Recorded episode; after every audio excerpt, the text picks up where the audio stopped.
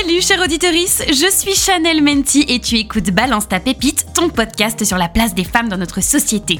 Aujourd'hui, mini épisode spécial en solo, écrit depuis le TGV Strasbourg-Paris entre l'indigestion de Noël et la naïveté d'un 1er janvier sans mal de tête.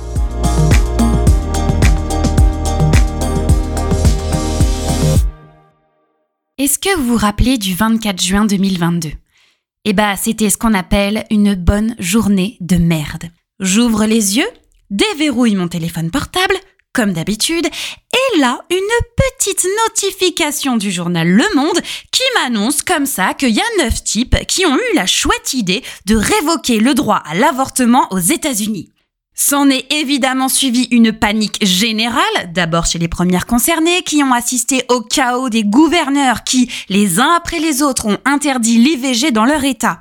Plus les infos tombaient et plus le monde entier avait des sueurs froides, dont nous, les irrésistibles Gaulois. Nos associations comme le planning familial ou la Fondation des femmes ont soulevé ciel et terre pour faire inscrire ce droit fondamental dans notre Constitution. Et si c'est en bonne voie, ne crions pas victoire trop vite, parce qu'il y a encore des vieux hommes cis blancs hétéros qui doivent accepter qu'il y ait des personnes dotées d'un utérus qui puissent disposer de leur corps librement.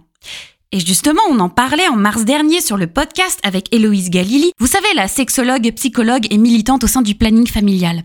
Eh ben, c'est elle qui le disait que l'IVG, c'est un droit fondamental, mais c'est clairement politique.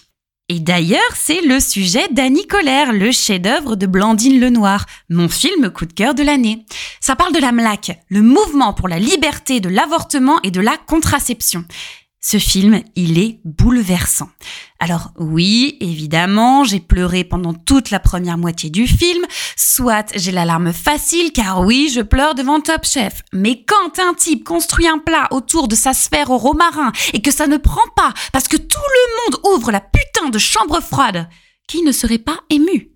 Bref, revenons-en aux faits. En 2022, on n'a jamais autant parlé d'IVG. Le 13e film qui a comptabilisé le plus d'entrées au box-office français, c'est Simone Veil, Le voyage du siècle, avec ses 3 millions d'entrées au compteur. Et malheureusement, bah, c'est pas ce film qui a sauvé le cinéma français en 2022. Hein. C'est une année giga, méga, cata. Je vous jure, sur les 10 premiers films, il n'y a pas un film français. Et pire que ça, une femme réalisatrice. J'ai dû dérouler la liste jusqu'à la place numéro 54 avec Revoir Paris d'Alice Winocourt pour m'assurer que une femme réalisatrice, c'est pas un mythe. Hein. Et je suis dégoûtée parce que ouais, j'ai pas vu ce film. En même temps, il est vrai que cette année, j'ai beaucoup plus participé à l'essor des plateformes de streaming. Je sais, shame on me. La preuve en est, j'ai bingé les 5 séries les plus streamées sur Netflix en 2022, soit Stranger Things, Wednesday, Dahmer, Bridgerton et Inventing Anna. Vous aussi eh bien bravo, on tue tous ensemble les salles de cinéma à petit feu. Par contre, très bonne nouvelle, deux de ces séries sont choronnées par une femme, Shonda Rhimes. Et ça, ça fait hyper plaisir. Et du côté de la représentation des meufs dans les séries, bah on est plutôt pas trop naze. Hein. La saison 4 de Stranger Things, comparée aux trois premières, est clairement celle qui fait le plus briller les meufs. Ciao le syndrome de la schtroumpfette de la saison 1, maintenant c'est les meufs qui sont aux commandes. Du côté de Wednesday Adams, on était à ça d'avoir une série female gaze. Si la série coche quasiment toutes les cases du test d'Iris Bray, Netflix a quand même mis deux crushs dans les pattes de mercredi parce que Burn the Patriarchy, mais pas trop quand même. Si on regarde du côté de Dahmer, je ne vous cache pas que l'absence de femmes reste tout de même une très bonne nouvelle. Entre nous, je pense qu'on en a assez des féminicides, hein merci bien. Bridgerton, une série qui révolutionne pas le genre, mais qui offre une bonne dose d'inclusivité et d'empowerment, et ça, bah forcément, on aime. Et enfin, Inventing Anna, et oui, encore une meuf en tête d'affiche, un génie du mal qui a fait trembler le système capitaliste à New York, c'est pas rien quand même. Si les salles obscures ont privilégié le male gaze, ce qui entre nous ne semble finalement pas faire tant de chiffres que ça, eh ben les plateformes, elles, elles ont fait l'inverse. Il y a plus d'inclusivité et moins de sexisme. Parce que j'en ai pas parlé, mais cette année, t'as quand même le géant Disney qui a raconté l'histoire d'une petite fille en surpoids, d'un couple de mamans lesbiennes, d'une jeune fille en puberté ou encore d'un personnage gay.